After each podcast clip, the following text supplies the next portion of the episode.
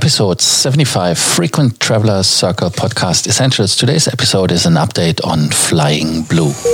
Welcome to the Frequent Traveler Circle Podcast. Always travel better. Put your seat into an upright position and fasten your seatbelt as your pilots Lars and Johannes are going to fly you through the world of miles, points, and status. Flying Blue just announced the updates Corona or COVID 19 related. After I bashed the Scandinavian Airlines Eurobonus for giving the virtual middle finger, it's actually not a virtual one, it's a real one. I feel still a little bit. Um, annoyed. Yeah, I'm annoyed.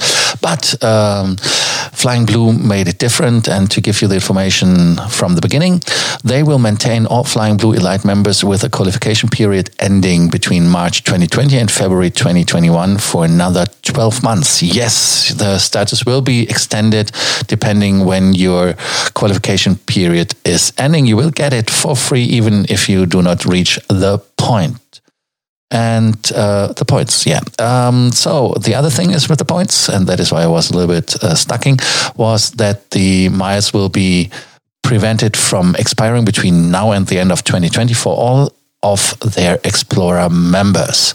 So what does it mean?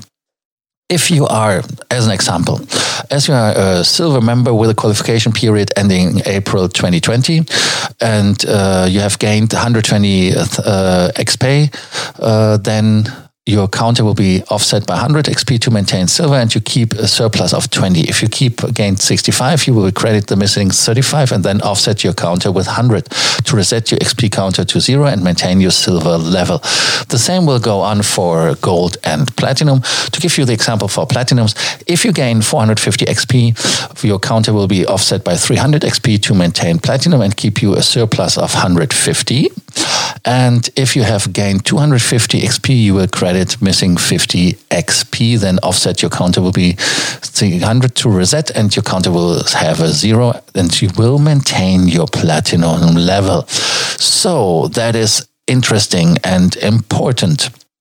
So tickets and when you go for reward tickets, award tickets, or promo um, tickets for flights booked with Air France and KLM only will be rebooked on the same route. So you cannot do a rerouting or a change, but that is even okay. And um, in the same route airline cabin. So it's of course not when you booked economy that you will get a fancy business class upgrade because no economy is available. So it's always upon availability law which I think will be there as uh, the flying demand will be not as big.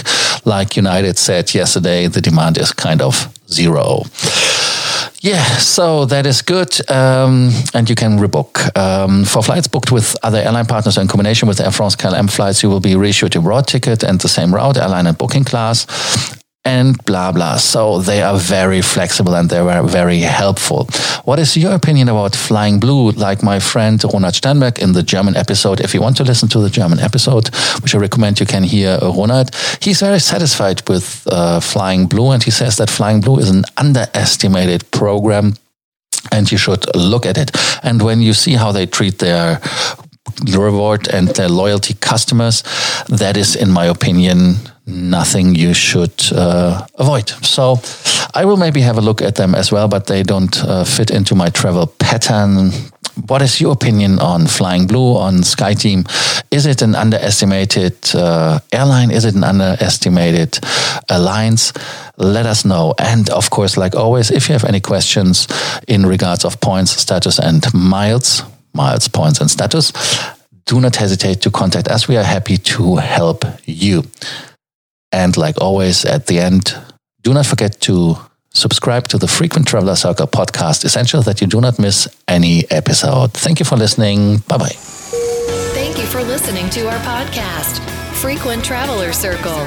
Always travel better and boost your miles, points, and status. Book your free consulting session now at www.ftcircle.com now.